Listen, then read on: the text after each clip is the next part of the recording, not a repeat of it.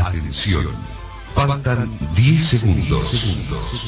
9, 8, 7, 6, 5, 4, 3, 2, 1 segundo.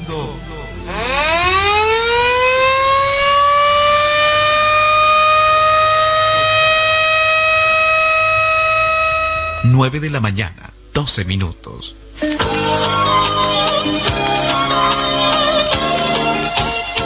Carlos Dalén Celoaiza y el mejor equipo deportivo presentan Pregón Deportivo, la información más completa en el ámbito local, nacional y mundial. Pregón Deportivo. Tú eres la paz,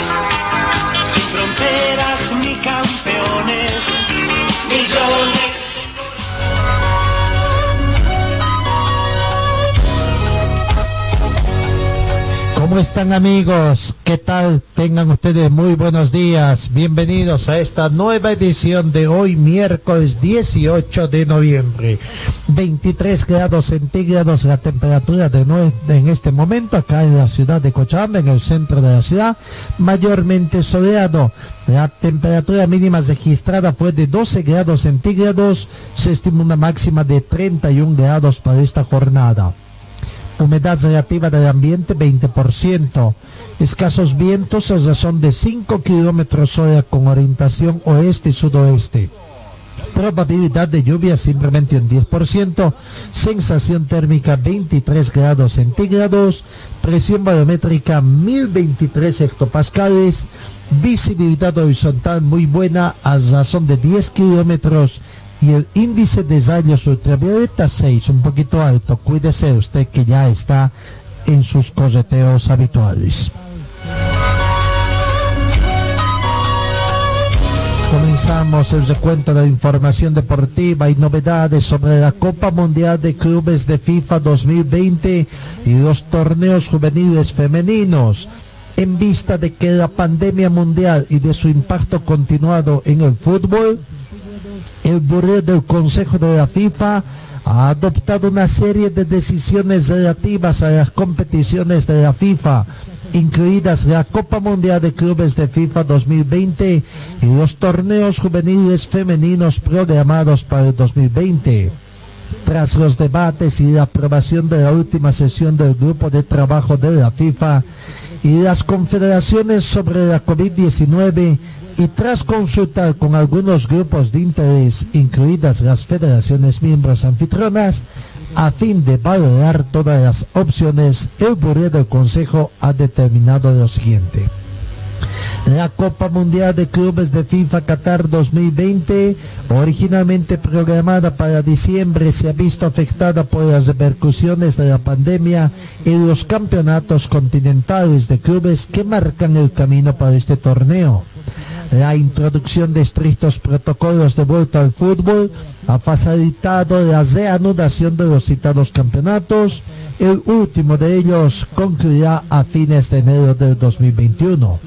Como consecuencia de ello, la Copa Mundial de Clubes de la FIFA Qatar 2020 se va a celebrar del 1 al 11 de febrero del 2021 en Qatar, país designado como anfitrión originalmente por el Consejo de la FIFA en junio del 2019.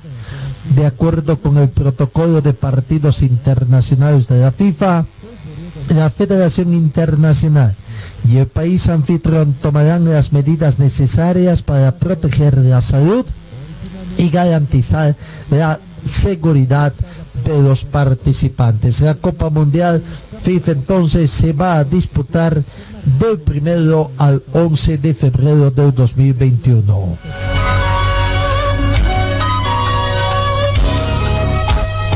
Con respecto a la Copa Mundial Femenina Sub-20 de la FIFA y Copa Mundial Femenina Sub-17, desde la decisión adoptada este año de aplazar ambos torneos hasta principios del 2021, la FIFA ha consultado a todos los grupos de interés, incluidas las federaciones miembros anfitrionas, las federaciones miembros participantes y las confederaciones, a fin de hacer un seguimiento de la situación causada por la pandemia en concreto para estar al tanto de sus posibles efectos en el bienestar general y la seguridad de las jugadoras y participantes de los diferentes rangos de edad. Como parte de este concepto proceso de consulta y partiendo del enfoque de la salud y la seguridad, son lo primero adoptado por la FIFA, los grupos de interés han planteado importantes dudas con respecto a la celebración de los torneos juveniles programados para el 2020. Entre sus inquietudes figuran, entre otras, los desafíos respecto al tiempo de preparación de los equipos y los numerosos obstáculos generados por la pandemia para concluir los torneos de clasificación continentales.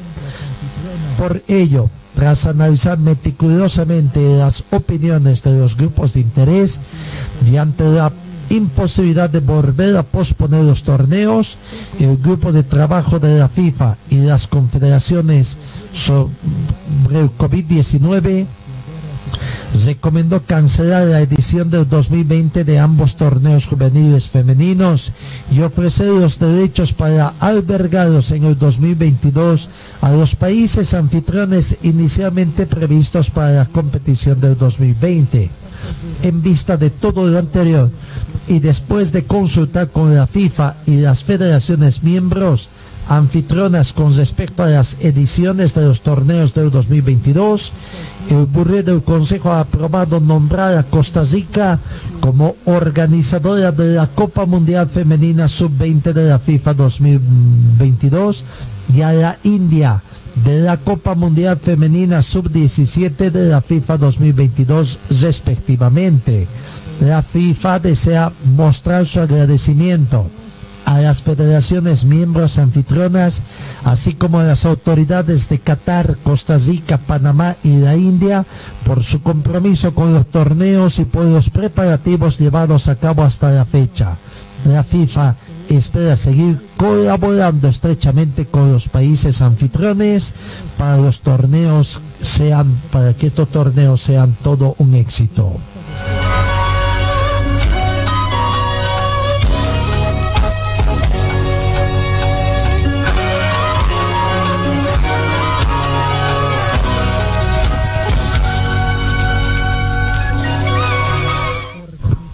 Nueve de la mañana con 19 minutos en el tema de la Conmebol, el torneo eliminatoria.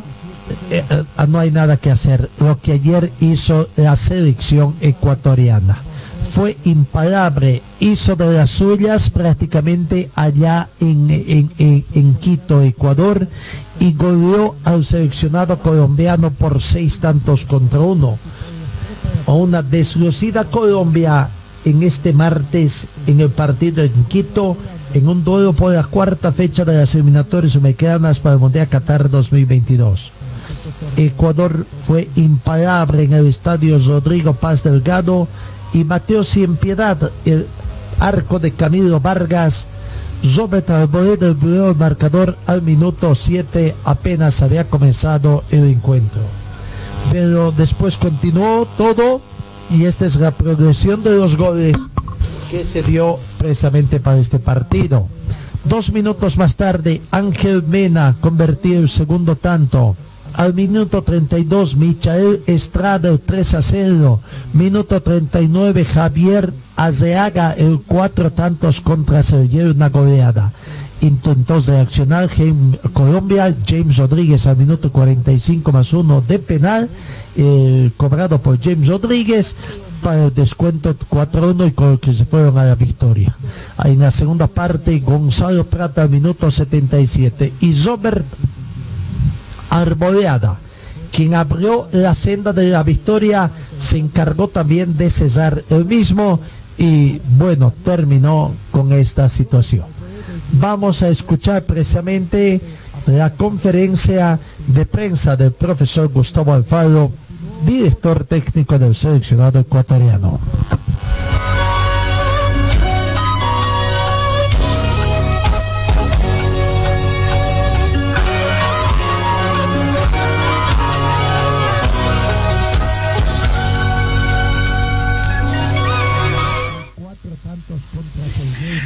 Trabajo de movimiento coordinado que realizaron en los entrenamientos, ¿cree que hoy se reflejó en el marcador?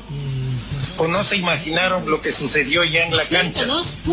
Toparse con una Colombia con tanto desorden. Buenas noches. ¿Qué tal? Buenas noches. Sabíamos que iban, iban a dejar muchos espacios. La idea fue esa de presionarlo desde, el primer minuto, porque sabían que si lo presionaban el primer minuto no iban a tener chance de, hacer lo que querían ellos. Bueno, como vieron, fue, fue eso, ¿no? Salimos, con esa idea y ya vieron el resultado. Ismenia. Michael Estrada, delantero de la selección ecuatoriana de fútbol. Otra consulta. Durante las cuatro fechas de las eliminatorias, psicológicamente, ¿cómo se siente luego de los resultados obtenidos, tanto a nivel personal como a nivel grupal? muy tranquilo, ¿eh?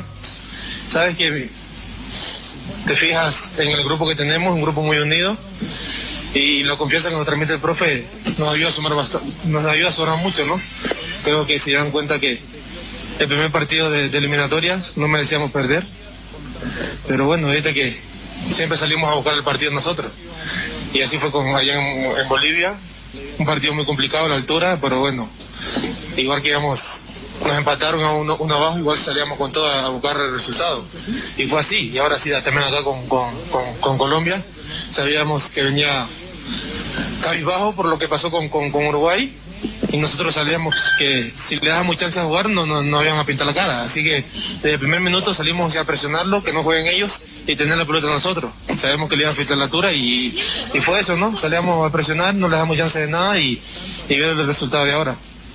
Salieron a presionar y no, no le dieron opción de nada al seleccionado colombiano. Las palabras de mi, Michael Estrada Michael Estrada, que fue también autor de uno de los tantos, del tercer tanto.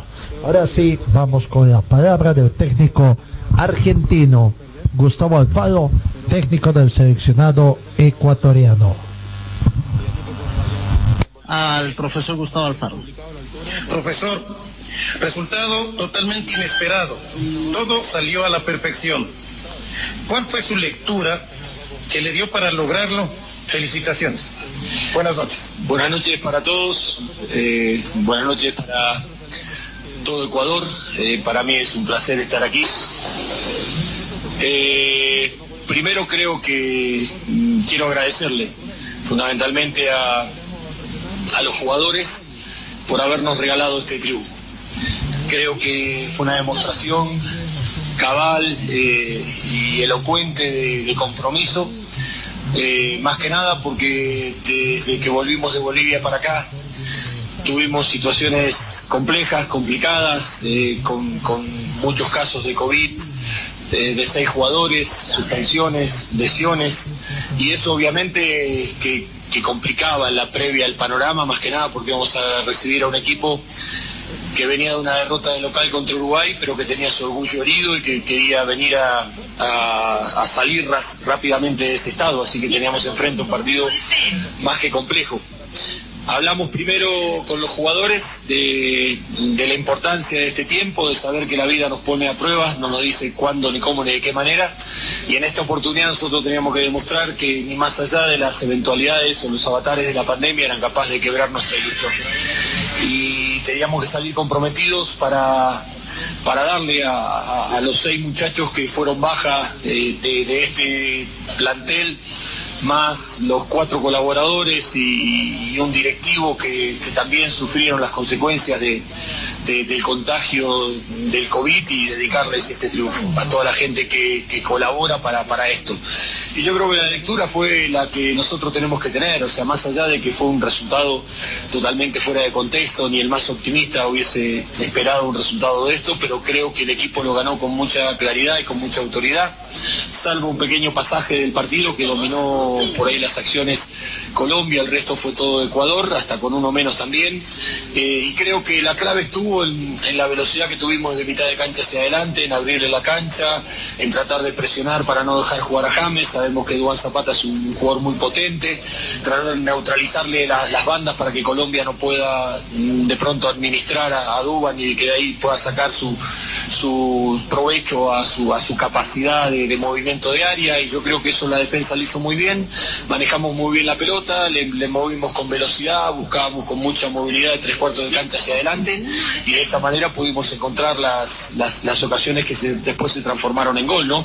Más allá de que en el cierre del partido viene el primer tiempo, perdón, viene la jugada del penal, pero creo que en el segundo tiempo había que salir a jugar de la misma manera y creo que controlamos a Colombia y terminamos después ampliando la diferencia. Creo que fue eh, una, una gran demostración de parte de los jugadores, por eso quiero felicitar y como se le dije a los muchachos antes de empezar eh, este partido, yo estoy orgulloso del plantel que me toca dirigir. La verdad que estoy orgulloso de Ecuador y de sus jugadores y, y le quiero agradecer a los jugadores fundamentalmente por, por lo que nos han regalado esta tarde. Vamos a otra consulta para el estratega Gustavo Alfaro. En el balance de estos cuatro primeros partidos, ¿cuál es la principal característica en la respuesta futbolística del equipo? La principal característica es que, como le dije a los jugadores, para mí eh, Ecuador tiene, tiene jugadores de mucha jerarquía, tiene jugadores que de pronto no pueden estar jugando a lo mejor en las ligas más importantes, con los clubes más importantes, pero para mí es porque es una cuestión de tiempo. Eh, yo creo que en la medida que, que los jugadores sigan teniendo demostraciones como esta, van a ser observados por, por- por grandes clubes que, que se lo van a, van a querer contar con ellos. Entonces yo creo que lo fundamental es, es la vocación, como le dije a los jugadores, yo creo que tengo un plantel con la jerarquía suficiente, con, con humildad y con respeto para salir a jugar de igual a igual con cualquier rival en cualquier circunstancia. Y que nosotros, más allá de que tengamos que jugar en Argentina o en Bolivia, o nos toque jugar aquí en Ecuador, siempre nuestra vocación o nuestra convicción será en la búsqueda del triunfo. Y de ahí será una estrategia de acuerdo a, a los jugadores que uno tenga eh, o, a las características de un equipo para saber por dónde en definitiva hay que trabajar un determinado partido. Pero lo que no este equipo no va a negociar nunca son sus convicciones y eso es lo que nosotros tenemos claro. Y más allá de que a lo mejor no nos pueda alcanzar para clasificar, pero esta va a ser la forma en que Ecuador siempre va a buscar los partidos en cualquier fase eliminatoria. La palabra del profesor Gustavo Alfaro, técnico del seleccionado. Qué diferente escuchar, ¿no? Palabras con bastante eh, realismo, con mucho optimismo para sus mismos jugadores, más allá pensando de lo que es el dinero, de lo que pueda significar allá. Tuvieron sus contingencias. Seis integrantes del seleccionado estuvieron afectados con el tema del COVID. Supieron solucionar esta situación y, y vaya, el rival era difícil porque un equipo que viene de perder, sin lugar a dudas, es más difícil que, que cualquier otro que está por la senda victoriosa. Para terminar con este partido, que Ecuador 6, Colombia 1, y primera vez que Ecuador le gana con ese marcador en la historia, también fue su mayor goleada entre ellos en todas las competiciones hasta el momento. Colombia no recibía seis goles desde 1977 cuando perdió por cero tanto contra seis ante Brasil por clasificatorias. Escuchemos al técnico Carlos Queiroz, se habrá mucho la posibilidad de que lo cambien. Aquí está la palabra del seleccionador eh, colombiano. pero las últimas dos fechas contra Uruguay y Ecuador, dos resultados eh, durísimos para nosotros. Penso e tenho a certeza que os jogadores da Colômbia não merecem eh, esta situação, têm mais qualidade, mais ganas do que os resultados mostram. Pero uma vez mais e principalmente hoje dizer que eh, só há um responsável que sou eu. Eu não quero que os jogadores que hoje vestiram a camiseta da Colômbia saibam e os hinchas saibam também, recordem que estes jogadores que han aportado mucha gloria para a Colômbia hace uns partidos atrás são os mesmos que vão aportar glória para a Colômbia amanhã. Entonces, eh, la responsabilidad de un resultado que es muy pesado, que no tenemos orgullo y honor de estar en un resultado como este. Pedimos a los hinchas de Colombia eh, su tolerancia, tu- su comprensión, eh, sabiendo que ellos eh, eh, merecen más eh, y que van seguro en el futuro eh, ganar los partidos que necesitamos, volver y ganar los partidos que necesitamos para llegar a Qatar. Néstor, igual 102.1. Estar ahora en la selección Colombia luego de estas dos duras derrotas. Bueno, eh, duas derrotas duríssimas. O que vai passar seguro é eh, aquilo que se hace, passa sempre em futebol. Levantar com humildade e seguir adelante.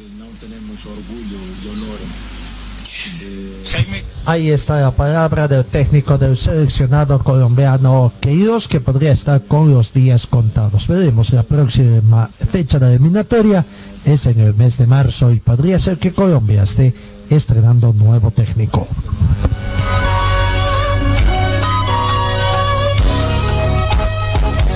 Cesando la cuarta fecha de las eliminatorias, Argentina sonrió, venció de visitante a Perú en Lima por dos tantos contra cero, con Messi manejando los hilos y buscando permanentemente su gol.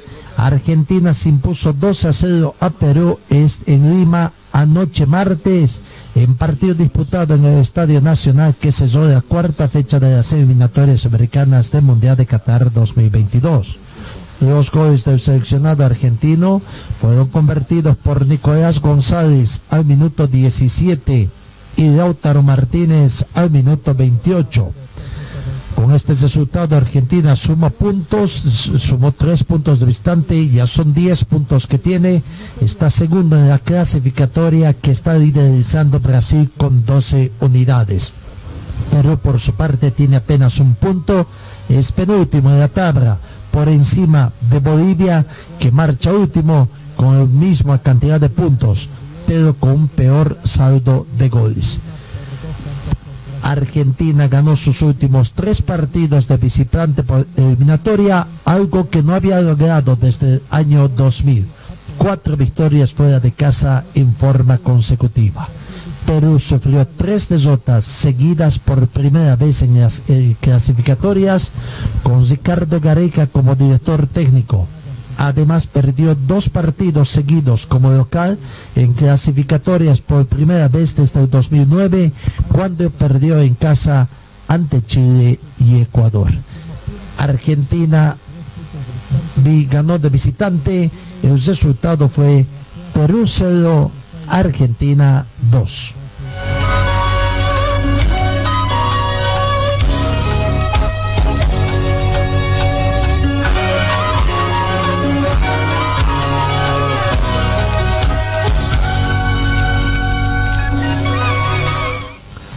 En otro partido, eh, el seleccionado venezolano prácticamente eh, cesó también con una victoria de local ante el, eh, seleccionado de, de Chile. Sufrió, pero terminó ganando Venezuela en su partido del día de ayer en condición de local. Sí es el año con un triunfo ante Chile, algo importante para los venezolanos. Venezuela acabó este martes con la sequía de gol que le mataba de sed para ga- ganar 2 a 1 a Chile y celebrar su victoria, su primera victoria en esta eliminatoria sudamericana de Mundial de Qatar 2022.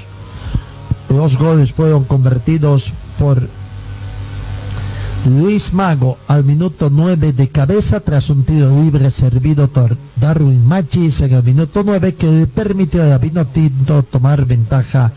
Partido disputado en el Estadio Olímpico en Caracas. Arturo Vidal empató al minuto 15 aprovechando un debate, pero en el minuto 86, cuando parecía que el partido podía estar terminando empatado 1 a 1, apareció Salomón Rondón para volver a desnivelar y convertir el segundo tanto al minuto 80. eh, fue precisamente en el minuto 84. el nuevo seleccionador de Venezuela, el portugués José Peseiro, tomó aire después de desotas premundialistas ante Colombia 3 a 0, ante Paraguay por 0 a 1 y Brasil también por 1 a 0 en las tres primeras presentaciones del equipo bajo su dirección.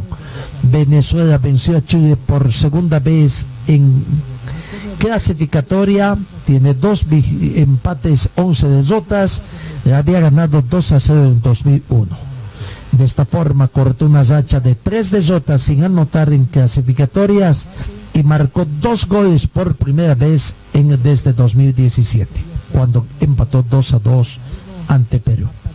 Chile perdió siete de sus últimos ocho partidos de visitante en clasificatoria, empató el restante 0 por 0 ante Colombia en noviembre del 2016.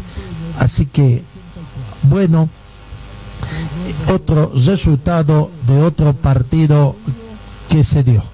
Y en otro partido que terminó también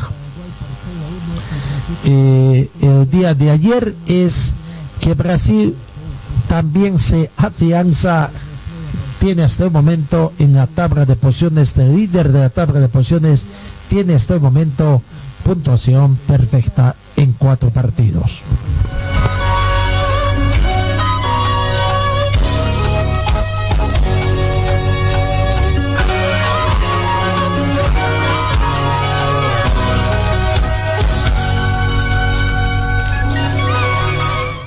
Brasil venció anoche a Uruguay por dos tantos contra cero, cero tantos contra dos tendríamos que decir. Partido disputado ayer martes en Montevideo y se afianzó como único líder de las eliminatorias americanas para el Mundial de Qatar 2022 con puntaje perfecto tras estas primeras cuatro fechas sudamericanas. Arturo Melo al minuto 34 y Richardson al minuto 45 cuando ya expiraba el primer tiempo marcaron los goles de Brasil frente a Uruguay que terminó el partido con 10 jugadores ante la expulsión de Edison Cavani cuando transcurría el minuto 70 a 20 minutos del final. La desota en el Estadio Centenario de Montevideo extendió la sequía de triunfos celestes ante la selección brasileña a los que los chasúas no pueden ganar desde el 2001. Uruguay se jugó sin su máximo goleador histórico Luis Suárez porque dio positivo de COVID-19. El puntero Brasil no extrañó a Neymar, ausente por lesión, y se afianzó en la punta de la tabla de posiciones con 12 unidades. Brasil es el primer equipo en vencer tres veces a Uruguay de visitante en clasificatorias. Venció en sus últimas tres visitas, en el 2009, en el 2017 y en el 2020. Uruguay no le gana a Brasil desde, desde el año 2001 en todas las competiciones. Desde ahí perdió seis veces y empató cinco.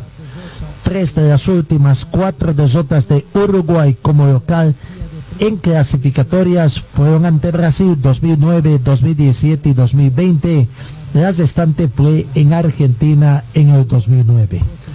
Brasil no ha perdido ninguno de sus últimos 18 partidos de visitante. Tiene 13 victorias y 5 empates, incluido una racha de 10 juegos sin caer fuera de casa por clasificatorias. Seis victorias, cuatro empates. Su última derrota fue en el 2015 ante Chile durante las clasificatorias a Rusia 2018. Y finalmente, Brasil llegó a 21 partidos invictos en clasificatorias, 16 victorias, 5 empates, es su mejor racha desde 1993, cuando acumuló 31 encuentros sin, sin perder, 24 victorias, y siete empates. Ganó Brasil, es el puntero de estas eliminatorias y favorito para clasificar a la siguiente fase.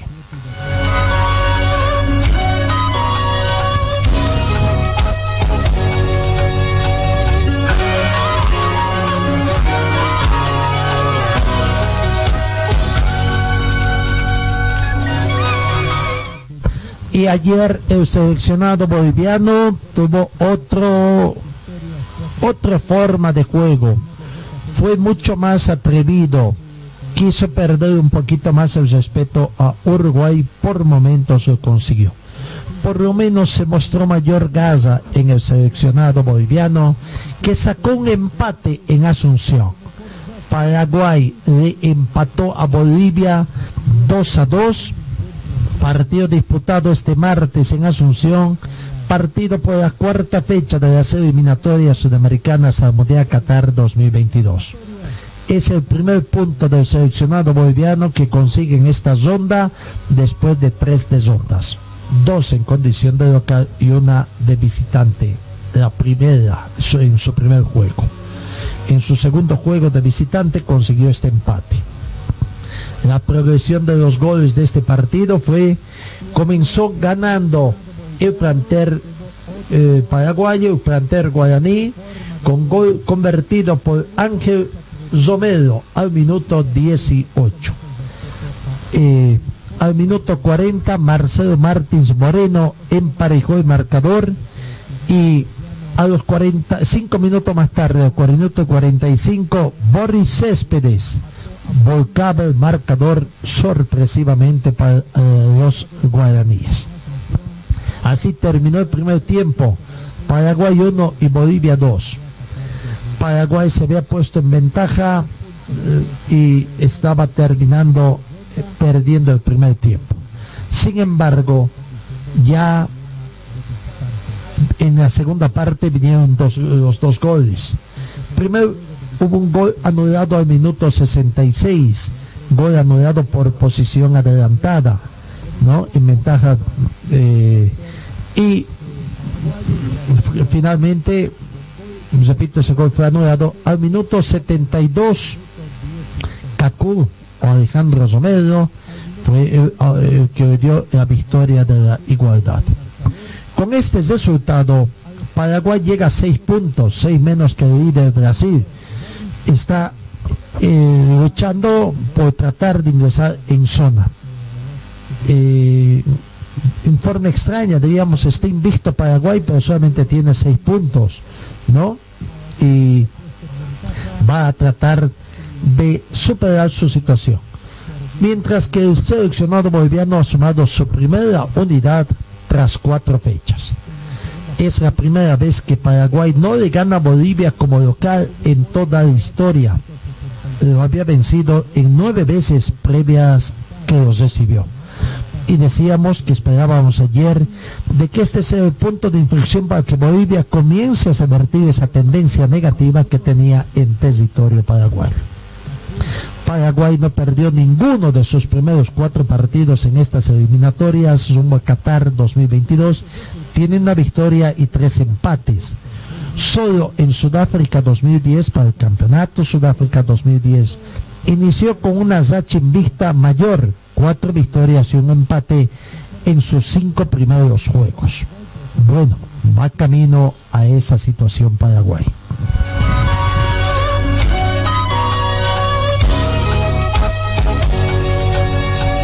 Mientras tanto, Bolivia cortó una racha con 10 derrotas seguidas como visitante en clasificatorias. Su anterior empate fuera de casa había sido en el 2013 de 1-1 ante Perú. Marcelo Martín Moreno llega a convertir tantos, convirtió su gol número 21 y es el goleador máximo del seleccionado boliviano. 21 gol supera a Joaquín Botero como máximo goleador histórico de la selección nacional. Marcelo Martín Moreno llegó a 17 goles en clasificatorias e empató también junto a Arturo Vidal del seleccionado chileno, a Edison Cavani del seleccionado uruguayo e Iván Zamorano de Chile también como los quintos máximos goleadores de, de, estos torneos acá, de las eliminatorias sudamericanas. Vamos a escuchar primero al paraguayo Ángel Romero, que convirtió el primer tanto de penal en la conferencia de prensa del partido, postpartido Bolivia, Paraguay 2, Bolivia 2. Bueno, dieron, dieron vuelta y en el segundo tiempo con otro carácter pudimos empatar. Yo creo que merecíamos de la victoria también, pero bueno, nos vamos con este con este empate que, que bueno, eh, hay que hay que seguir trabajando para poder eh, corregir los errores jugando en casa. ¿Por qué crees que a Paraguay le cuesta ganar de local? Y hoy creo que nos desconcentramos, sí, 15 minutos y, y nos hicieron dos goles. Eh, creo que hay que hay que estar más atentos. Eh, somos eh, en 15 minutos fuimos pasivos en la, en la marca y creo que eso nos costó caro en la eliminatoria. Eso no te perdonan y bueno, hay que corregir eso y tratar de ser contundente también. En lo personal terminas bien, cuatro goles cerrando este año. Sí, sí, sí, en lo personal eh, contento por los cuatro goles, pero, pero bueno, uno, uno quiere ganar siempre, trata de, de priorizar lo que es el equipo. Eh, hoy no pudimos ganarlo, pero, pero bueno, ojalá que en marzo nos preparemos de la mejor manera, cada uno en sus clubes para poder llegar bien. Gracias. Dale. Ángel Romero, señoras y señores, ¿cómo están los números? Ahí está Ángel Romero, jugador del seleccionado ecuatoriano que convirtió el tanto. Después vamos a la conferencia de prensa. Inicialmente escuchemos a Juan Carlos Arce, el jugador del seleccionado boliviano que estuvo en la conferencia de prensa. Por un bien común, eh, las cosas de luego que, que siempre van a, van a venir para mejor. Lamentablemente no es lo que está pasando en, en- en nuestro país a nivel, a nivel del fútbol hablo y, y lamentablemente lo que siempre estamos pagando los, los platos rotos, como se dice, somos, somos lamentablemente los jugadores. Pero creo que hoy le damos un poquito o le damos ese, eh, ese, ese pequeño sol que pueda brillar y saber de que, de que hay, hay, hay corazón, hay, hay jugadores, hay, hay un grupo que quiere, que quiere hacer las cosas bien y que quiere tratar de cambiar ese, ese mal gusto de muchas personas que, que están peleando por, por cosas que, que lamentablemente hacen daño a, a todo un país, porque lo digo así, eh, lamentablemente nuestro fútbol es el que está sufriendo, la gente es el que está sufriendo, somos un país eh, muy futbolero, que nos gusta el fútbol y, lamentablemente llevamos casi ocho, nueve meses o casi un año se puede decir con todos estos problemas y, creo que lo único que pedimos es tratar de que, que nuestro país pueda, pueda ser una sola y, y olvidarnos de, de la política, olvidarnos de, de que, de que el fútbol eh, tiene que ver unión en todo, en todo, en todo ámbito y, y saber que es lo único que nos puede hacer, hacer más grande. Alejandro Palomeque de El Fútbol es Vida. Buenas noches. ¿Qué mensaje le puede dejar al hincha de Bolivia después de este empate histórico en Asunción? Ya que el seleccionado boliviano nunca había podido conseguir un punto en tierras paraguayas. De que se puede, de que se puede, que el boliviano siempre, siempre ha sido luchador, ha sido guerrero eh, y hoy hemos demostrado que, que le hemos hecho frente a una gran selección, una selección que, que viene en formación también con, eh, con un gran técnico, con, con jugadores de, de- renombre, se puede decir, porque tienen jugadores eh, de, buen pie y que bueno, sabemos que juegan en ligas importantes también. Pero como lo dije siempre, eh, Bolivia tiene, tiene gran, gran potencial, lamentablemente hay cosas extrafutbolísticas que, que, influyen y que, y que lamentablemente no dejan siempre al jugador mal parado o siempre al futbolista no deja eh, eh, estar, estar en una situación mala como, como la que hemos estado, pero bueno, sabemos de que, de que hay una luz de esperanza para que esto pueda cambiar y que, y que podamos eh, ir hacia adelante, que es nuestro gran objetivo. ¿no? Agradecemos al jugador Juan Juan Carlos Arce del fútbol boliviano, un poquito, ¿no? Tratando siempre de ver co- ah, como paraguas todo el problema del fútbol boliviano. Eh, nos gustó más la segunda parte cuando dice que Bolivia puede, sí puede, claro que puede, con un poco más de empeño, con un poco más de entrega de los futbolistas. Cambiemos, Oscar Romero del seleccionado paraguayo estuvo también en la conferencia de prensa. Eh, aquí está la palabra del jugador de la Albizoja. Buenas noches. Eh, no, por supuesto que, que nosotros sabíamos de cómo, cómo se iba a presentar el partido, sabíamos de que, de que los protagonistas ten- teníamos que ser nosotros.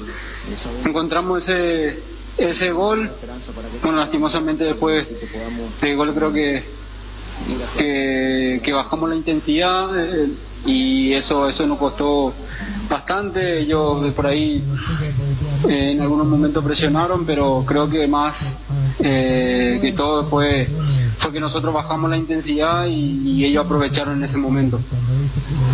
Johnny González, ABC Cardinal. Decía Ángel, nos desconcentramos en el partido, por eso no pudimos ganar. ¿Por qué ocurrió esta situación? No, como te decía, eh, creo que después de encontrar el gol eh, tuvimos eh, ese, ese lapso, ese momento en donde bajamos la intensidad. Nosotros deberíamos de, de seguir por el mismo camino, de, tener la pelota, dar vuelta con, mucha intensidad y creo que después de haber encontrado el gol a favor, eh, como te comentaba, bajamos ese, esa intensidad y, y por supuesto ellos pudieron aprovechar alguna jugada que se le quedó ahí y pudieron dar vuelta el, el resultado ante el primer tiempo. Kevin Ledesma, Canal 13 y Unicanal. ¿Qué explicación pueden encontrar a que no pueden ganar de local? Porque este es el grupo de futbolistas que le tiene miedo al defensores. Ah, no, no, no, creo que eh, pasa, que pase por ahí. Creo que, que si bien eh, hace unos partidos que no venimos ganando de local, no, no, es ningún miedo, no pasa por ahí. Somos jugadores capaces de, de- de poder ganar acá, ganar de, visitante también y bueno, son cuestiones de, de- de tratar de mejorar algunas cosas, hablar entre nosotros, cometimos errores y por supuesto que, que eso lo pagamos siempre caro jugando de local, pero no, no creo que pase por temor ni, ni, ni nada de eso, sino que más que nada debemos de, de estar concentrados siempre en los 90 minutos para llevarnos el triunfo. Gabriela Báez, Radio 1000 AM. ¿Qué crees que le faltó a la selección para traducir la posesión de pelota 66% en mayor cantidad de situaciones de gol? Perdón, ¿cómo no? ¿Qué crees que le faltó a la selección para traducir la posesión de pelota 66% en mayor cantidad de situaciones de gol? Eh, no, no se entiende la pregunta, pero sí, de por ahí tuvimos mucha mucha posesión. eh, la idea era tratar de llegar por los costados. eh, muchas veces lo, lo hicimos y de por ahí un poco de profundidad o, de animarnos más a, a tratar de, de encarar el uno contra uno. Eh, pero por momentos se dio, se dio esa situación. El segundo tiempo creo que fuimos mucho más claros, mucho más precisos y tra- tratamos mejor el, balón que en el primer tiempo, pero, bueno, eh, hubo algunas situaciones, algunas eh, claras de goles que no pudimos aprovechar también y bueno, lastimosamente nos vamos con este empate que, por supuesto queríamos ganar el local. Muchas gracias, Oscar Romero. El jugador Oscar Romero del seleccionado paraguayo. Vamos a la palabra de los técnicos, a ver cuál es el balance. Comencemos con el técnico local, técnico del seleccionado paraguayo, Eduardo Berizzo, que da la sensación también de que su cabeza podría estar en, juego, ¿no? ¿no? No no están muy contentos con la situación allá en Paraguay. Aquí está la palabra del profesor Eduardo Berizzo. Se en los minutos que transcurrieron entre que hicimos el gol a la segunda parte, sí. Inexplicablemente perdimos el control del partido, nos pusimos en ventaja y en vez de eso reforzar nuestro, nuestro planteamiento, nuestra posesión, nos desestabilizó, perdimos el balón, recibimos dos tiros al arco y recibimos dos goles. Fueron esos 20, 15 minutos del primer tiempo que el partido se nos escapó de las manos y lo lamentamos. eh, Después en el segundo tiempo salimos con otra decisión, fuimos a buscar resultados, dos cambios ofensivos donde corrimos riesgo, pero logramos empatar, pudimos con alguna más también ganar, pero penalizamos mucho el habernos ido del partido cuando nos pusimos en ventaja. Daniel Troche, Radio Primero de Marzo. En la conferencia de prensa pasada hablamos de este tema y seguimos cayendo en los mismos errores que nos dejaron fuera de los mundiales. No sumar en casa y problemas defensivos. Ante Argentina avanzamos un escalón y hoy retrocedimos tres. ¿Se puede encontrar una explicación a eso? Es una cuestión de madurez, de saber atravesar los momentos y de que la experiencia de lo que te pasa te ayude a resolverlo. Hoy, después de ponernos en ventaja, el partido era difícil y pudimos encontrar los caminos al gol, teníamos mucha circulación, tuvimos que ir en búsqueda del segundo gol y no sostener la posesión de la pelota sin verticalidad. Creo yo, debo revisar el partido obviamente, pero eh, debimos seguir insistiendo en el ataque. Y de alguna posesión que perdimos mal el balón, vino la contra y los dos tiros al arco que premian a los dos goles de Bolivia. Eh, pero bueno, toda experiencia te hace crecer. Ojalá aprendamos de, de lo que ha pasado hoy. Evidentemente se perdieron dos puntos, no era el resultado deseado, pero tenemos que seguir, seguir encarando los partidos con decisión, con personalidad, crecer y atravesar estos momentos para que del aprendizaje no se vuelvan a repetir. Víctor Villalba, fútbol a lo grande. ¿Por qué se perdió el control del partido en los últimos tramos del primer tiempo? ¿Y a qué obedece que su equipo le cuesta tanto en los partidos donde tiene que ser protagonista? Creo que asumimos muy bien el protagonismo hasta que convertimos el gol, la pelota era nuestra, Bolivia solo se defendía.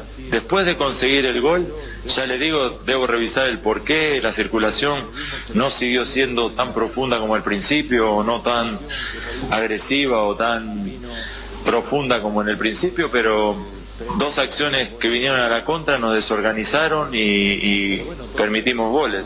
Ya le digo, en profundidad debo revisar el partido. A priori creo que perdimos el control o, o la voracidad de seguir con la misma posesión y ir hacia el arco de enfrente y jugar el mismo partido que se estaba jugando. Quisimos hacer una posesión sin verticalidad, perdimos el balón y nos golpearon dos veces. Johnny González, ABC Cardinal, ¿por qué mantuvo tanto tiempo a Alberto Espínola? Se le notaba con poca participación por la molestia física. Sí, tal vez su forma no era la, la ideal. El primer tiempo le dio mucha pasada a Oscar, luego se cansó, se fatigó en el segundo tiempo y por eso decidimos reemplazarlo por un jugador muy ofensivo, corriendo riesgo, tanto Hernán como Matías, obviamente no son laterales tradicionales, pero nos ayudaban en el doblaje de la banda. Y creo que en la primera parte Beto sí se comportó bien y ya después sintió el esfuerzo de- del partido y eso nos obligó o nos decidió a reemplazarlo. Carlos Duarte, Rock and Pop, dos partidos de, lo- de local con rivales accesibles. ¿Cómo se explica la cantidad de puntos desaprovechados en casa? Mire, rivales accesibles no hay nadie. Es una- un concepto eh, totalmente equivocado. Creo que todos los partidos tienen dificultades. No hay de rival difícil, rival fácil, no. Son todos con problemáticas diferentes que te plantean y hay que saber resolverlas. Lo hicimos muy bien hasta el gol. Luego entramos en un lapso de descontrol, de desconcentración tal vez. Dos pelotas que llegan a nuestra área y no defendemos ajustados. Y nos obligó a un sobreesfuerzo en búsqueda del resultado que hicimos en la segunda parte con mucho riesgo, con todos jugadores casi ofensivos en la cancha. Y logramos empatar. Y creo que el penalti que estaba muy muy ajustado nos permitía inclusive ganar, inclusive situación de, de mano a mano de Tony, fuimos en búsqueda del resultado con mucha decisión, con mucha rebeldía en la segunda parte. Eh, pero partidos fáciles no existen, todo es una presunción de que claro que en casa tenés que ganar, pero para ganar tenés que ser fiel a tu planteamiento, hacer las cosas bien y hoy, después del gol, entramos en una meseta que no, que no nos favoreció y otorgó a nuestro rival dos goles que lo sacaron o lo pusieron en ventaja en un partido que no merecía, pero que se le hizo creer en su plan. Y después nos obligó a un esfuerzo, a un sobreesfuerzo. En el segundo tiempo que hicimos, tuvimos la rebeldía de ir y logramos un resultado eh, que no es el mejor para nosotros, queríamos ganar, creo que dos puntos menos de los que quisiésemos tener, pero hay que seguir, hay que mirar para adelante, aprender de lo que pasa, prepararnos bien para marzo e intentar ganar en casa y fuera, contra rivales de todo tipo, ni fáciles ni difíciles, rivales que forman parte de una eliminatoria de lo más compleja y a la que nosotros nos tenemos que adaptar muy rápido y aprender de lo que nos pasó hoy. La palabra del profesor Eduardo Berrizo, ¿no? Con conceptos bastante interesantes de lo que eh, prácticamente tenía de la selección boliviana. No fue un rival accesible. Eh, la prensa paraguaya ya como que pensaron de que la selección peruana, y no es que pensaron, sino lo que han manifestado durante los días previos, de que era una buena oportunidad de que Paraguay consiga un resultado muy favorable eh, para obtener posteriormente alguna ventaja en el tema de los goles diferencias que pueden ser determinantes ante Bolivia porque no no no hacía pie los partidos perdía venía de perdedor y con toda seguridad iba a perder. Sin embargo, estuvieron muy modestos con el rendimiento de la selección y el resultado es empate. A ver, escuchemos los parte de los comentarios de los, de los periodistas eh, paraguayos. Terminó el partido, decepciona Paraguay. El instante Ricardo. Que, mostró las eliminatorias, apenas un punto hasta Venezuela tiene, tiene 13. Entonces uno dice, después de aquel 1-0 apenas de Brasil, y la victoria hoy de Venezuela ante Chile, qué puntos valiosos se trajo de Venezuela, pero qué puntos más valiosos se perdieron contra Perú, que está perdiendo ahora su partido contra Argentina, y qué puntos valiosos se pierden contra Bolivia, contra Bolivia, por Dios. Últimamente nos cuesta ganar de local, pero nos cuesta feo, ¿eh? nos cuesta feo.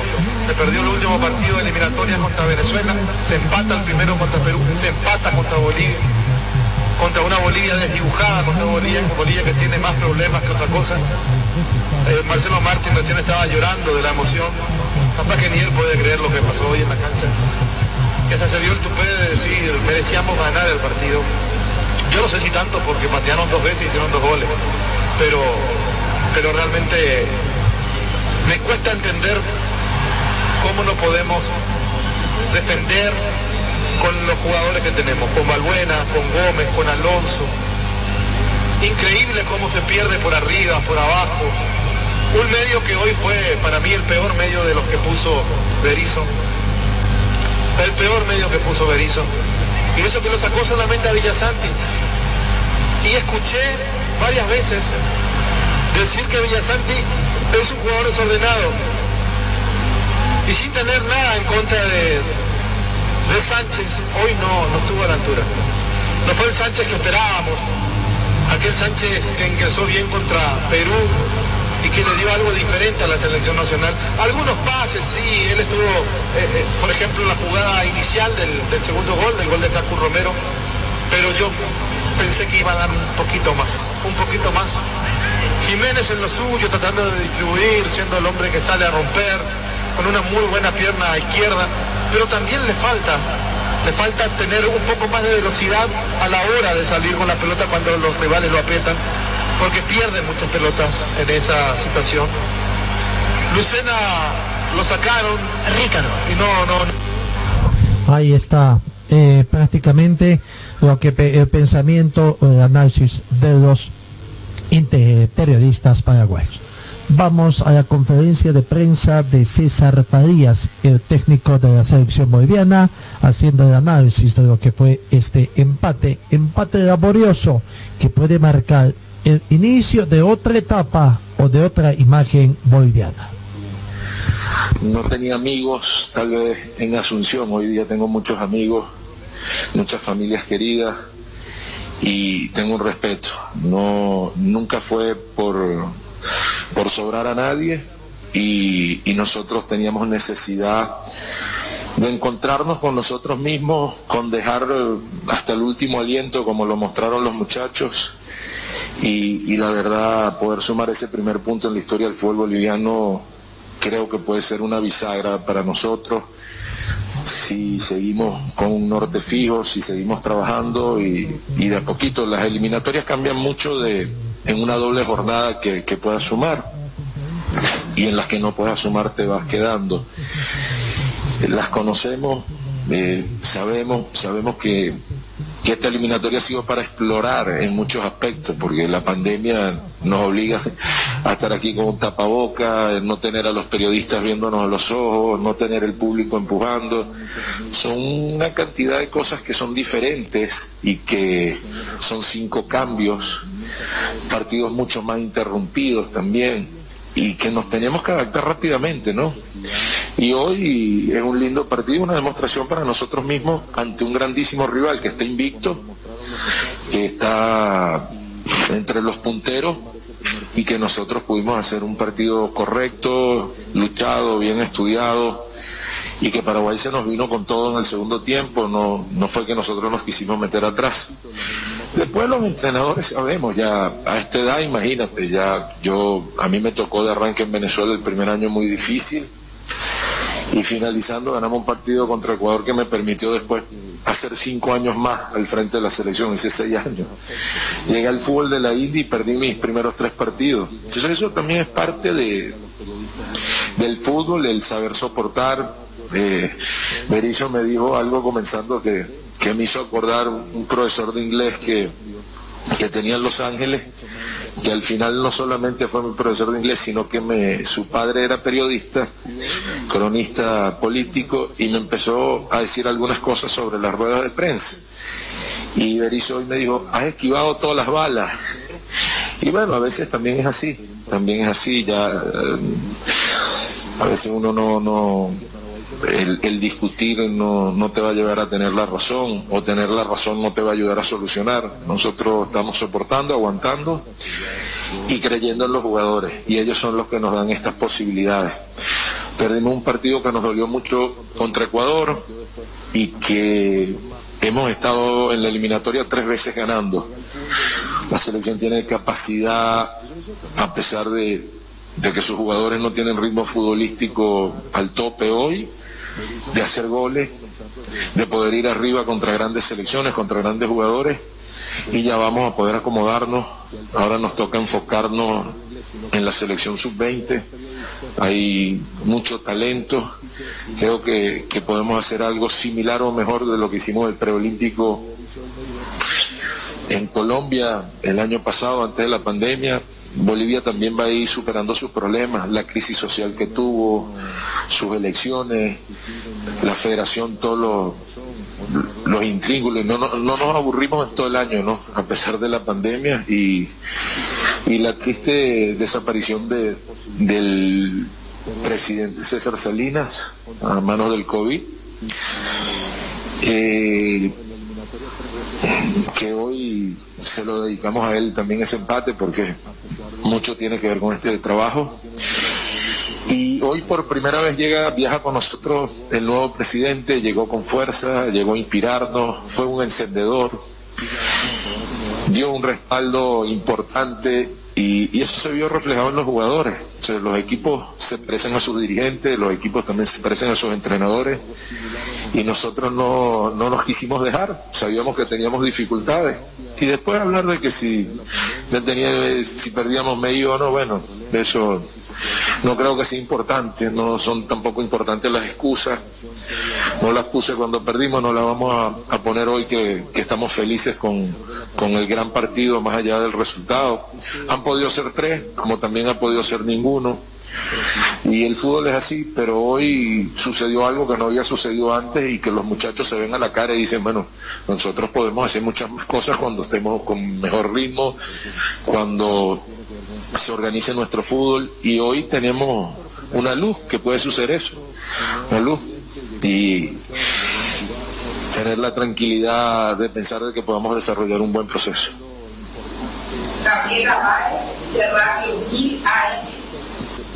Buenas noches, profesor. ¿Por qué perdiendo el partido eligió poner... Buenas noches, profesor. ¿Qué, anali... ¿Qué analizó del partido de Paraguay disponer ese planteamiento táctico? No, nosotros pensamos no solamente con Paraguay, que tenemos que, hacernos más fuerte arriba, que tenemos que, que tratar de tener un, eh, un circuito de ataque que nos dé la posibilidad de lo que sucedió hoy. Y, lamentablemente no hemos tenido la posibilidad, porque fue un año muerto en muchos aspectos, de desarrollar parejas, de desarrollar sociedades, de tener partidos de preparación. Entonces todas esas cosas, eh, no queda otra cosa sino que, que pegar en el orgullo de cada uno de, nuestros jugadores, en la sensibilidad y más allá del planteamiento táctico es el esfuerzo que hicieron los jugadores, más allá del planteamiento táctico es la pureza con que se entregaron los jugadores y, y se demostraron a ellos que pueden hacer un gran partido, pero el fútbol es así, puede ganar o perder, pero hoy eh, Bolivia de visitante demostró que podía también llevarse tres puntos, se terminó llevando uno, y que ha podido también perder, pero que está dentro de la competencia y que nosotros esperemos que en marzo sea muy diferente la, la llegada puesta a punto de nuestros jugadores. No, al contrario, gracias a ustedes. Deporte. Ahí está la palabra del técnico la conferencia de técnica del técnico César Farías, hablando de muchas cosas, ¿no? Un merengue, un rosario de excusas, diríamos, que tratar de justificar trabajos que hizo, que va a hacer, pero del partido muy poco, muy poco habló. Quizás lo más eh, trascendental fue el hecho de que ya estuvo el presidente nuevo de la Federación Boliviana con dándoles un impulso, con, fue con un encendedor, dice, y uno se pregunta, eh, lo que se sabe, lo que habló Fernando Costas en una charla que duró pocos minutos con el plantel de jugadores y que les ofreció dinero, 50 mil dólares si ganaban el partido. Empatado, no sé si les dará la mitad del premio o qué, pero bueno, es muy común en nuestro medio, no digo que esté algo malo, o, digo, pero es muy común, de que se les ofrezca incentivos a los jugadores cuando su objetivo es ganar precisamente y ofrecerles incentivos para que jueguen. Es bueno, es malo, se lo dejo para usted, amigo oyente, esa situación. Pero y el cambio de actitud un poquito, que no fue tampoco de los mejores, no cambió radicalmente el juego de la selección boliviana, ¿se debe a eso o a qué se debe? O porque los llevaba un poquito ya más débil. Ya se enfrentó quizás al inicio de este torneo a los más pintados, a Brasil, Argentina, Ecuador, Paraguay también, pese a que no sacó un buen resultado ante Bolivia, está invicto todavía, en cuatro partidos está invicto, una victoria y tres empates eh, es uno de los candidatos mí a clasificar en representación de Bolivia. Pero eh, es, bueno lo que hizo Fernando Costas, otros dicen de que os dio una charla motivadora. A ver, escuchemos parte de esa charla motivadora que tuvo el, el presidente Fernando Costas con el grupo de futbolistas. el cambio de actitud un poquito, como que tampoco los mejores que cambió radicalmente el juego de la selección boliviana, ¿se debe a eso o a qué se debe? O porque llevaba un poquito ya más. Ya se enfrentó quizás al inicio de este torneo a los más pintados, a Brasil, Argentina, Ecuador, Paraguay también, pese a que no sacó un buen resultado ante Bolivia, está invicto todavía, en cuatro partidos está invicto. Una victoria y tres empates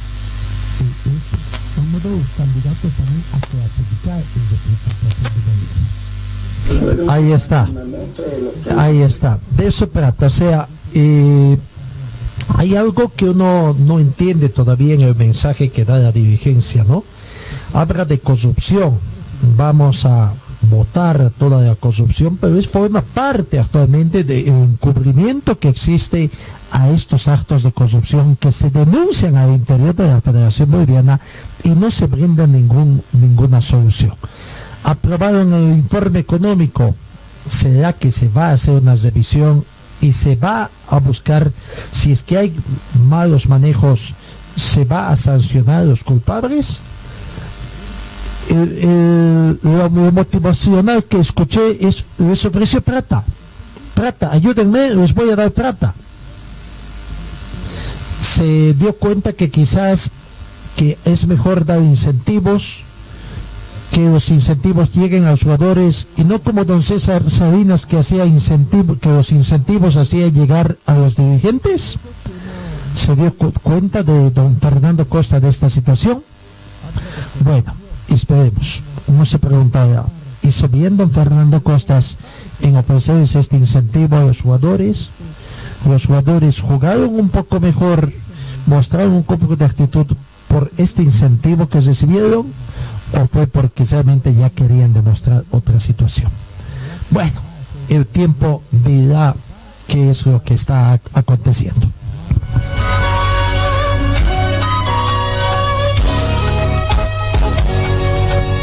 La tabla de posiciones, ¿cómo queda? Eh, cumplida la cuarta fecha de la eliminatoria sudamericana. Primero Brasil con 12 puntos, puntuación perfecta más 10 de gol diferencia.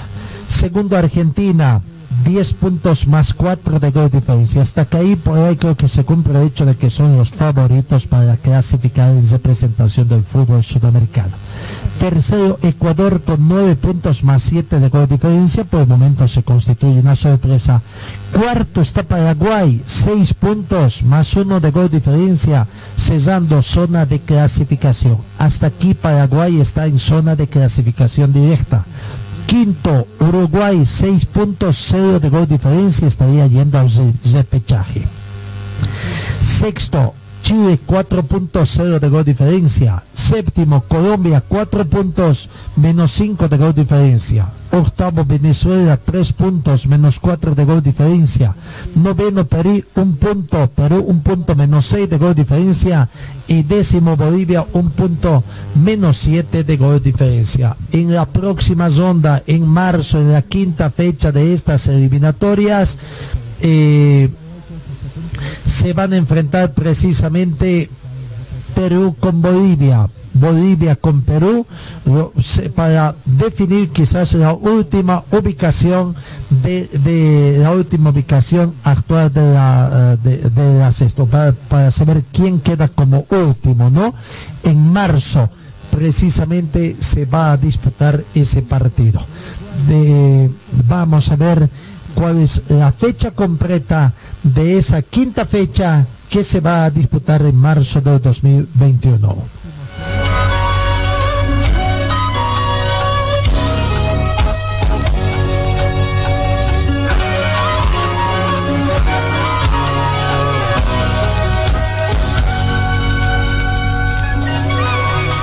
La próxima fecha, el 25 de marzo, Argentina con Uruguay.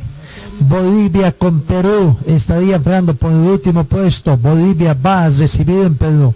Eh, veremos, tras ese partido podrá ser de que se defina la situación de alguno de los técnicos, quizás más del Perú que no está consiguiendo buenos resultados. Chile con Paraguay. Colombia con Brasil y Venezuela recibe a la sorprendente Ecuador. Eso los partidos de la quinta fecha de las eliminatorias. Eh, Marcelo Martins Moreno, ayer con su el gol convertido, se ha constituido en el mejor goleador de la selección boliviana. Tiene 21 tantos. Mejoró su marca del 2008 en 8 partidos. En jugada marcó más con la zurda 5 que con su pierna natural. Es el primer jugador boliviano en marcar en tres partidos consecutivos en estas eliminatorias. En el 2007 cometió dos tantos, en el 2008 tres, en el 2009 dos, 2010 uno, 2011 12, do- dos goles, en el 2013 dos goles, 2015 dos goles, 2017 uno, 2018 dos, 2019 uno y hasta el momento en el 2020 ha convertido tres tantos. De cabeza de estos 21 tantos ha convertido seis, de zurda 5, con la derecha 9 y de tiro libre 1. Esa es la actuación que tiene Marcelo Martín Moreno, que habló muy emocionado ayer también eh, eh, después del partido. En jugada marcó más con la zurda 5 que con su pierna. Eh, nosotros vinimos decididos a, hacer un gran partido, a, intentar ganar, a intentar tener una, buena identidad de, juego afuera de, nuestra casa, afuera de la altura y, y, subimos y supimos controlar en algunos momentos el, partido. Quizás por falta de experiencia no pudimos mantener el resultado de 2 a 1. Eh, pero un punto es importante para nosotros también y, esperemos que, que esto nos pueda servir para lo que se viene. No seguro que en lo personal eh, ser el goleador histórico eh, de Bolivia eh, es algo muy muy importante para mí, me llena de orgullo porque porque yo lo viví desde niño y fue mi sueño siempre vestir esta camiseta y hoy tengo esta oportunidad de, de representar a, a mi país, de ser alguien que, que, que deja siempre todo en la cancha por, por esta camiseta y, y- espero seguir teniendo orgullo de lo que hago en esta selección y, y- nada, quiero agradecer a todos mis compañeros de todas las convocatorias que, que he tenido de los 13 años que estoy en la selección que me han ayudado a, a ser goleador histórico y, y- y este yo lo quiero compartir con ellos también. Gracias. Ahí está la palabra de Marcelo Martins Moreno, muy eh, eh, emocionado por la situación que está atravesando y bueno, eh, pudo haber sido victoria para el seleccionado boliviano, pudo haber sido derrota también, pero se trajeron un empate, un empate que puede comenzar a marcar otro rumbo en el seleccionado nacional.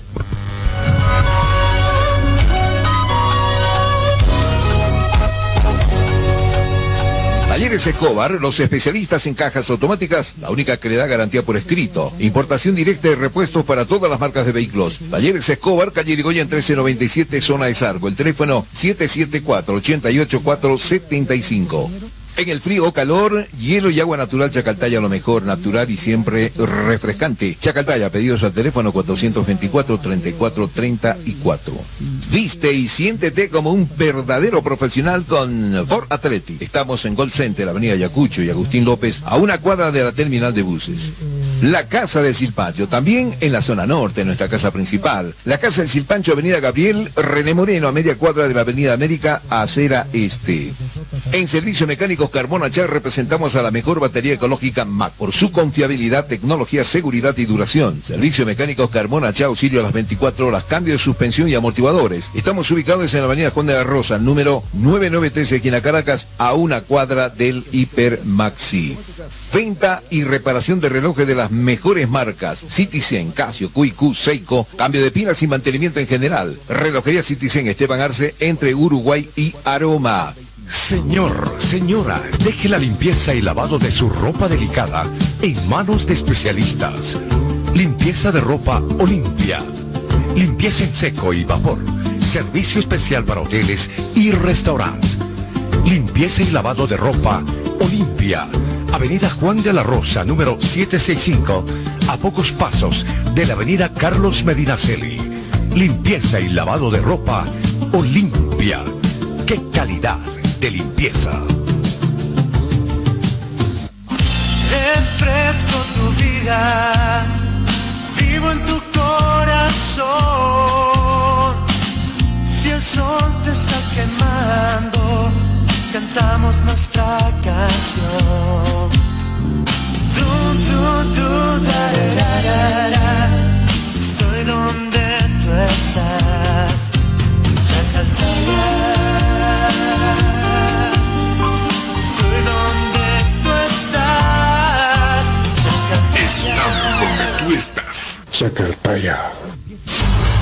BC es la marca deportiva del Club Aurora. Puedes encontrar en nuestro shopping la polera oficial del equipo del pueblo. La polera oficial del Club Aurora a solamente 280 bolivianos. 280 bolivianos. Es mi equipo, señores, el gran Aurora, soy hincha. Además, venta de chamarras, buzos deportivos, indumentaria deportiva para bebé, gorras y souvenirs. Adquiere esto y mucho más en la Boutique Celeste que se encuentra en el Complejo Aurora. Sé un fanático de verdad. Ven y adquiere tu indumentaria deportiva. Luce los colores de nuestro equipo. Es la con blanco. Dirección Circuito Bolivia frente al Country Club. Teléfono 657-60987. Forte Athletic es la marca deportiva que viste a los equipos cochabambinos. Siéntete y viste como un profesional con Forte. En Forte te ofrecemos calidad, tecnología y sobre todo prendas de verdad. Y es que nuestros años de experiencia hablan por sí solos. Somos líderes en la confección de ropa deportiva e institucional, tratada con los más altos estándares de calidad, diseños exclusivos y tecnología de vanguardia. Visítanos en Gold Center, Avenida Ayacucho y calle Agustín López, una cuadra al sur de la terminal de buses, primer piso, local 103. Celular 707-22322. Facebook, Forte Athletic.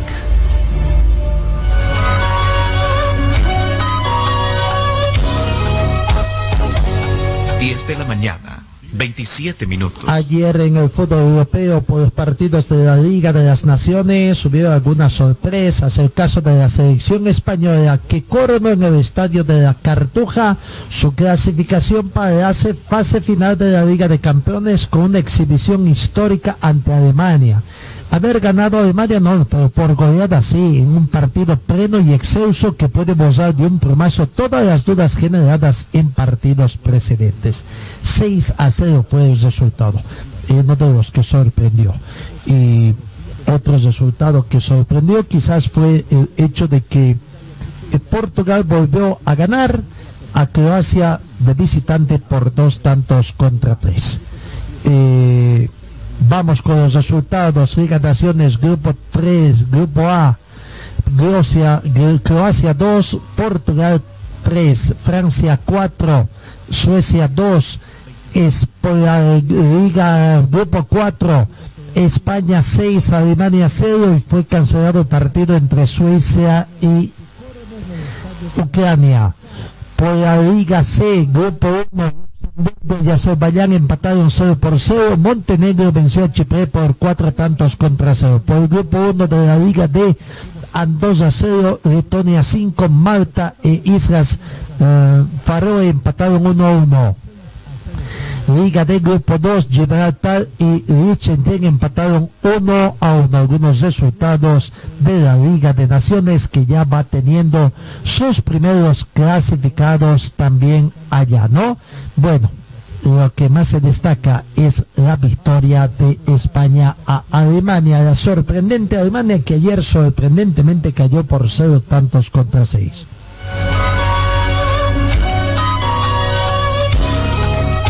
España junto a Francia son las primeras selecciones que tienen asegurada su presencia en el próximo final Four de la UEFA Liga de las Naciones, cuyo vigente campeón Portugal no tiene ya opciones de luchar para revalidar su título.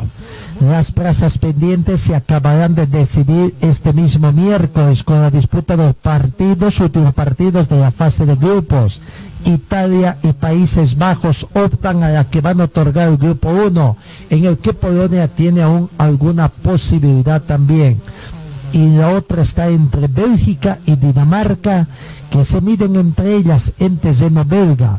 El triunfo local o un empate daría el pase para que Bélgica pase mientras que los daneses están obligados a ganar si quieren desbancar a Bélgica la final Ford de esta UEFA Liga de las Naciones tuvo que cambiar de fecha por la pandemia, inicialmente prevista para antes de la Eurocopa del próximo verano y fue aplazada el al próximo mes de octubre.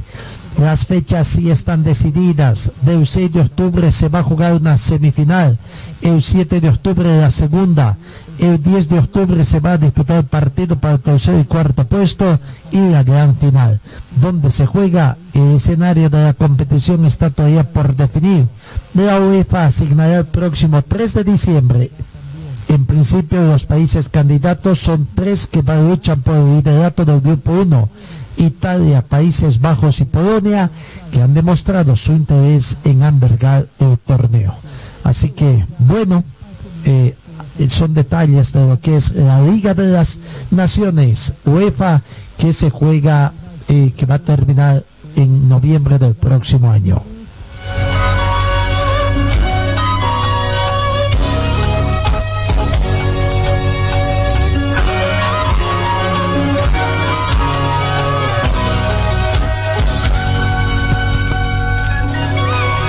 ¿Qué pasa con el grupo con, aquí en Bolivia con el retorno del fútbol profesional? Se ha convocado a, a la reunión de Consejo Superior. La Federación Boliviana de Fútbol ha llamado a la reunión de Consejo Superior para este próximo 24 de noviembre hizo conocer la convocatoria a la reunión de Consejo Superior en las últimas horas de la Federación Boliviana de la División Profesional. Esta reunión tendrá lugar el lunes 24 de noviembre, fecha que puede ser clave para el retorno del balompié nacional. El orden del día previsto de la convocatoria a la reunión de Consejo de la División Profesional comprende 1 aprobación de acta anterior, dos correspondencias recibidas, tres protocolos de bioseguridad clubes, cuatro fecha de reinicio de campeonato división profesional 2020, cinco adecuación de la convocatoria y reglamento del campeonato de la división profesional. 6. Incorporación de nuevas reglas de juego al reglamento de campeonato. 7. Varios. La Federación Boliviana de Fútbol cubre pasajes aéreos y hospedaje del delegado titular. Para tal efecto solicitamos la remisión de las acreditaciones correspondientes de los delegados hasta el día 20 de noviembre, hasta las 16 horas con 30 minutos. Agradeciendo su gentil y puntual asistencia, saludamos a ustedes con las consideraciones más distinguidas. Firman esta convocatoria Gastón Uribe, director general ejecutivo, Ángel Fernando Costas, presidente de la Federación Boliviana de Fútbol. La pregunta es ahora, ¿los del grupo G6 asistirán?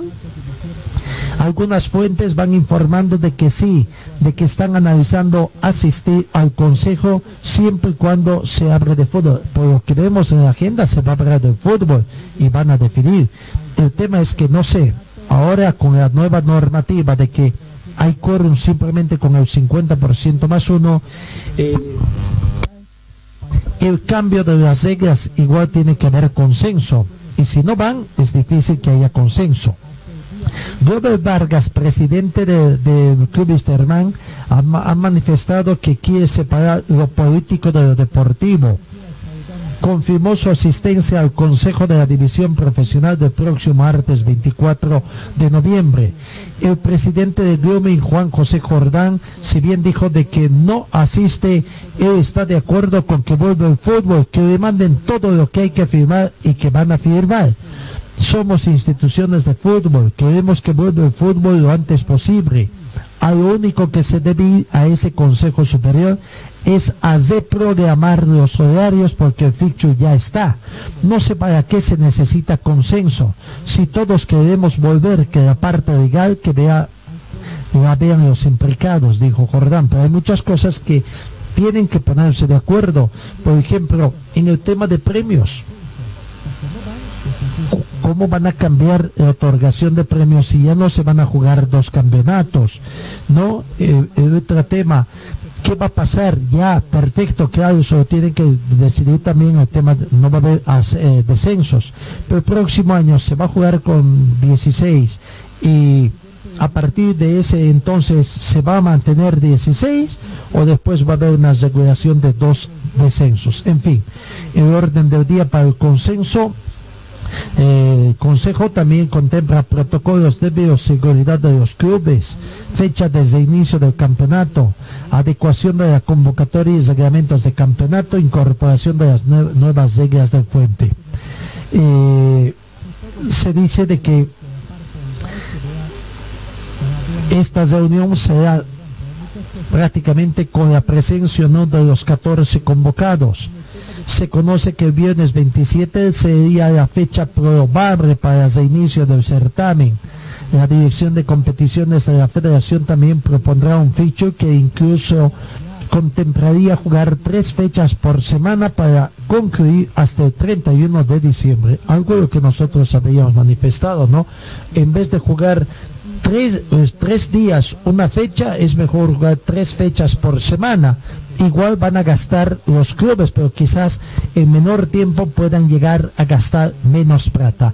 Veremos, veremos qué es lo que va a acontecer esta situación, así que aguardaremos ver eh, también los acuerdos, irán todos, no irán todos, qué pasará, lo van a dejar eh, huérfano también allá a, por un lado, bueno, ya no tiene nada que hacer el señor Marcos Rodríguez, Robert Blanco, ¿qué va a pasar con Destroyer? Es todavía la pregunta. 27 de noviembre podría estarse tornando el fútbol.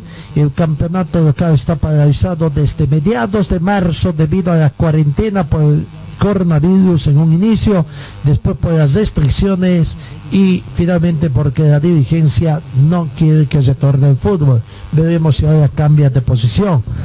Eh, reiteramos que la Federación Boliviana de Fútbol a través de la Dirección de Competiciones va manejando opciones con el fin de reactivar el Campeonato Nacional de la División Profesional. La primera opción que se maneja es el fin de semana, viernes 27, sábado 28, domingo 29 y que podría estar finalizando entre diciembre y enero. De momento no hay nada definido y aquellos dirigentes de los 14 clubes aún no se han reunido en un consejo de superior de la división profesional. El encuentro está previsto para el 24 y comenzar tres días después. El campeonato local debe de iniciarse, es el criterio de todos. De iniciarse el torneo, la propuesta es jugar dos fechas por semana o hasta tres fechas por semana. La primera que arranque el domingo 22 y finaliza el 13 de enero, pero bueno, ya la reunión recién se va a efectuar después del 22, el 24, eh, así que no pues será posible que arranque el 22.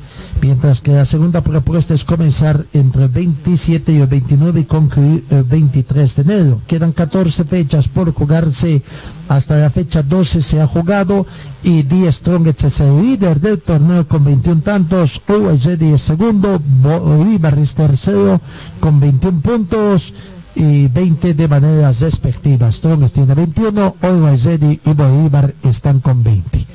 Así que bueno, la reunión eh, importante que se va a dar, eh, que don Fernando Costas también se va a presentar y eh, dará inicio don Fernando Costas, ya sea solo con la presencia de los G8 o también con la presencia de los clubes de GCI que espere.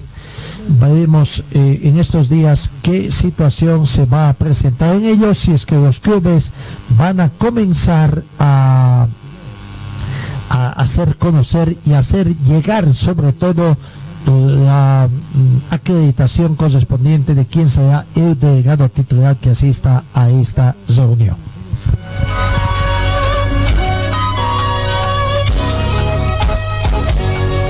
10 de la mañana, 39 minutos, la NBA ha presentado su calendario adaptado respetando los Juegos de Tokio. La NBA arrancará el próximo 22 de diciembre y la temporada se va a extender hasta como muy tarde el 22 de julio. Pero por el camino ha tenido que adaptar su calendario a las particularidades de un año totalmente diferente y además va a estrenar formato para definir el séptimo y cuarto clasificado para los playoffs de ambas conferencias después de muchos rumores y de no saber si la NBA se colapsaría o se, o se solaparía con los Juegos de Tokio, finalmente ya hay oficialidad y hay muchos cambios importantes respecto al calendario global para comenzar a arrancar el 22 de diciembre y sí habrá una gran jornada de Navidad además de que la temporada constará de 72 partidos y no de los 82 habituales. Eso sí, habrá dos partes bien diferenciadas, con un parón entre medias que será del 4 al 11 de marzo. Esas serían las fechas elegidas para un All-Star que no se va a celebrar este año debido a la pandemia del coronavirus, así que se va a utilizar como descanso para jugadores antes de afrontar la segunda parte de la temporada. Por lo tanto, la NBA, que tiene muchos adeptos aquí en nuestro país también, ya tiene calendario y estaría comenzando el 22 de, de septiembre.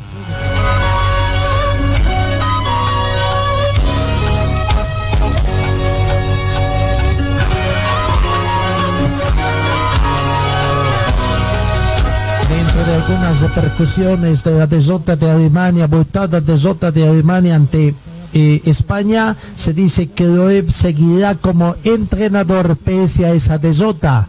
El seleccionador alemán Joachim Loeb no corre el riesgo de perder su puesto después de la derrota del martes contra España por 6 a 0 en el último partido que del grupo de la Liga de Naciones, según ha declarado el director de la selección nacional, Oli Bienford. Así que bueno, es de esperarse que no se dé, ¿no? Por otra parte, el, el gobierno australiano no garantiza el calendario abierto de Australia y de la Copa ATT y para que siga adelante, pero no ofreció garantías este miércoles de que se permitirá a los jugadores llegar a tiempo para la apertura de la temporada de la Copa AETP de la Asociación de Tenis Profesional.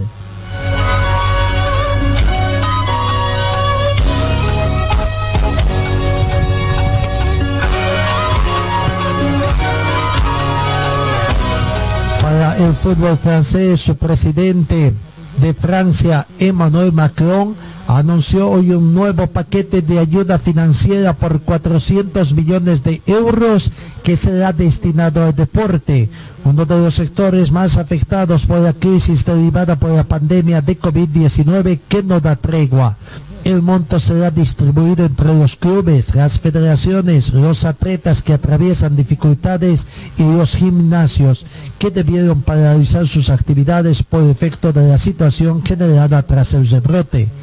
El anuncio que era esperado con ansias fue realizado por Macron en un videoconferencia con representantes del sector que habían solicitado la ayuda del gobierno nacional para paliar las dificultades económicas que van afrontando. Importante apoyo económico para el deporte francés.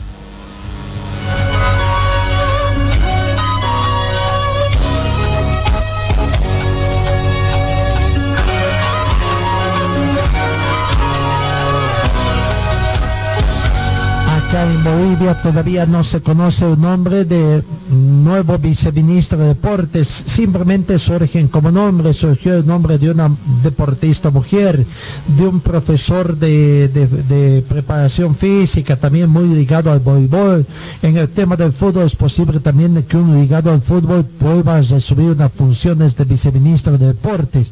Hablamos de Max Rocher, quien también tendría posibilidades. En fin, hasta el momento ya estamos en media semana y todavía no se ha des- designado al nuevo titular de la, del viceministerio de deportes que pasó de cartera también del ministerio de educación pasó al ministerio de salud. Aguardaremos si en este transcurso de, de esta jornada ya se conoce al designado. Hay muchos interesados eso sí lo que se sabe eh, que hay muchos interesados en ocupar la cartera del viceministerio de deportes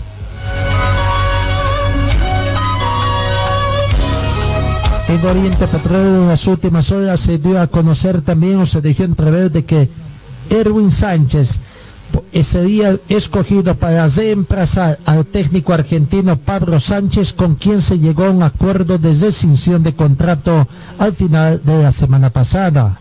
La dirigencia de Oriente ha expresado que la elección del nuevo director técnico se debe hacer lo antes posible para encarar la posible reanudación del torneo profesional y al mismo tiempo intentar solucionar el paro en que ha ingresado el plantel de jugadores de Oriente el pasado fin de semana por tema de deudas de salarios.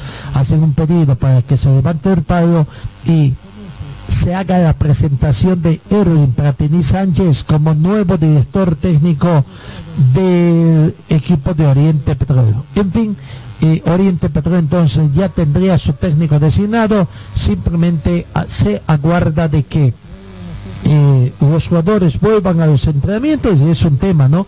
Los, los dirigentes están hablando de retornar al fútbol.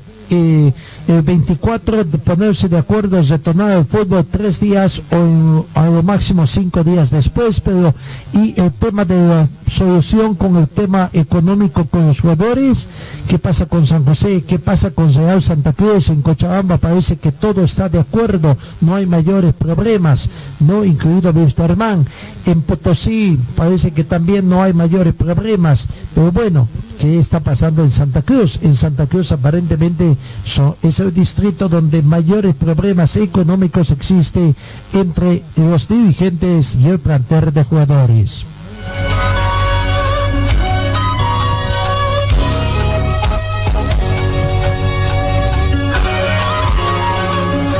Finalmente en el tema del automovilismo a nivel nacional estaban queriendo coserse el circuito Oscar Crespo, bodas de oro en esta gestión en estos días que faltaban antes de llegar a fin de año.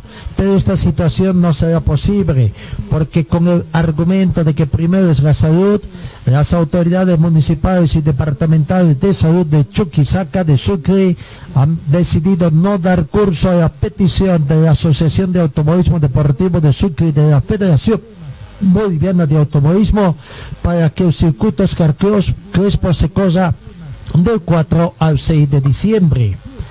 El presidente del Comité Científico Departamental de Chuquisaca, Johnny Camacho, explicó que las condiciones no son propicias para la competencia, ya que sería imposible encontrar a las personas que se aposten a lo largo de la, de la ruta. Sin embargo, señaló que no se suspende, que no se suspenda la carrera, sino que solamente se posterga hasta que existan mejores condiciones sanitarias. Por su parte, el presidente de la Asociación de Automovilismo Deportivo de Sucre, Oscar Salazar, lamentó esta decisión, pero adelantó que para el próximo año se correrán dos versiones del circuito. Este año el circuito Oscar Crespo celebró sus bodas de oro y el próximo año tendrá entonces festejo doble. ¿Será que, porque más festejo eh, puede haber, la cosa puede ser mejor? Sería bueno preparar un festejo a lo grande, ¿no? No importa que después lo eh, lleven un poquito eh, a la situación. Bueno, hay que aguardar esta situación. Vamos también con otra eh, información del automovilismo. Vamos con el il- automovilismo cochabambino.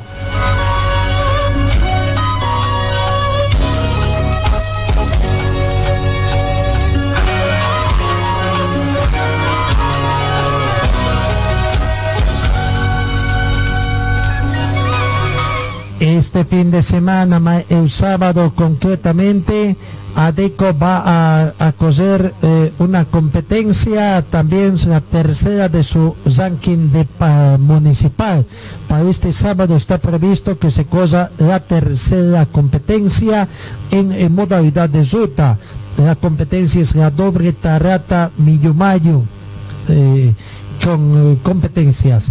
Así que vamos a ver, creo que ya eh, se viene la tercera competencia y veremos también si podemos conocer cómo está el ranking de esta competencia en la categoría 1500 Turbo.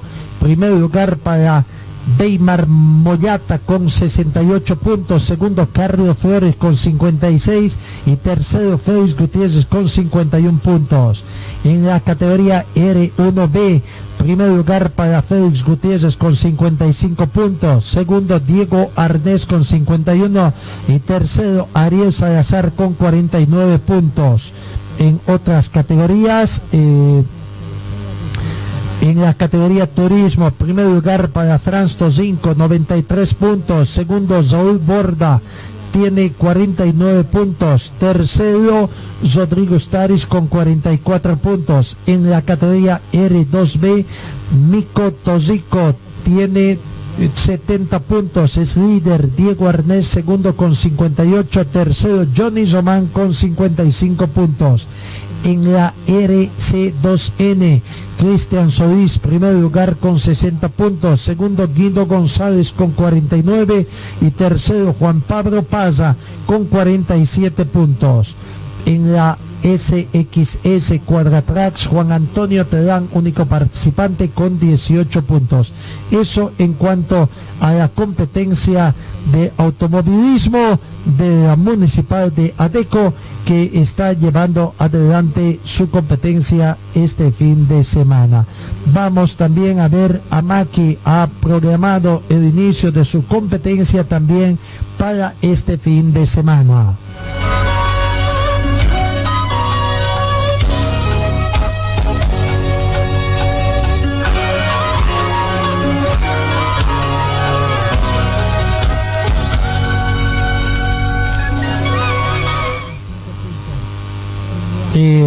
La Asociación Municipal de Autoturismo y Karting de Quillacollo eh, está programando su competencia también para este fin de semana. Eh, de acuerdo a lo que se sabe, eh, hay competencia el domingo. Domingo estarían comenzando sus actividades. La modalidad sería de circuito. Eh, eh, para mañana jueves está previsto la reunión de coordinación de toda esa competencia. Vamos a ver, teníamos el protocolo de seguridad también al cual se van a implementar. Esta competencia es varias hojas que tiene el objetivo de como máximo ente sector y regulador AMAQUI es el responsable de la práctica salud del deporte automotor en el municipio de Quillacollo. El objetivo principal de este protocolo es establecer medidas de prevención en las actividades de la institución, especialmente durante los días de desarrollo de competencias deportivas que se realizarán en circunstancias de emergencia sanitaria por COVID-19. No, hay una serie de medidas que eh, me imagino que están siendo puestas en conocimiento de los eh, interesados y participantes. La segunda competencia eh, es, creo que ya tuvieron ellas uno a principio de gestión, se va a realizar el día 22 de noviembre del presente año en el circuito de Cotapachi, fiscalizado por la autoridad del circuito de Cotapachi, el director de pruebas don Gary Gurich, colegio de comisarios Joel Ugarte, Eddie Guamán y Juan José Jardín, comisario técnico Joel Zapata, Brandon Zapata, control y cronometraje Miguel Zapata y Juan José Jardín, veedor de la prueba el señor Johnny Barrientos. Es eh, la competencia entonces programada. Vamos a ver categorías convocadas. eh, si tenemos reunión informativa, premiación, trofeo, piloto y navegante. A los tres primeros eh, las categorías convocadas son RB1, Reglamento Técnico MACI 2020, clase RB2, Reglamento Técnico MACI 2020, la R2B, la, la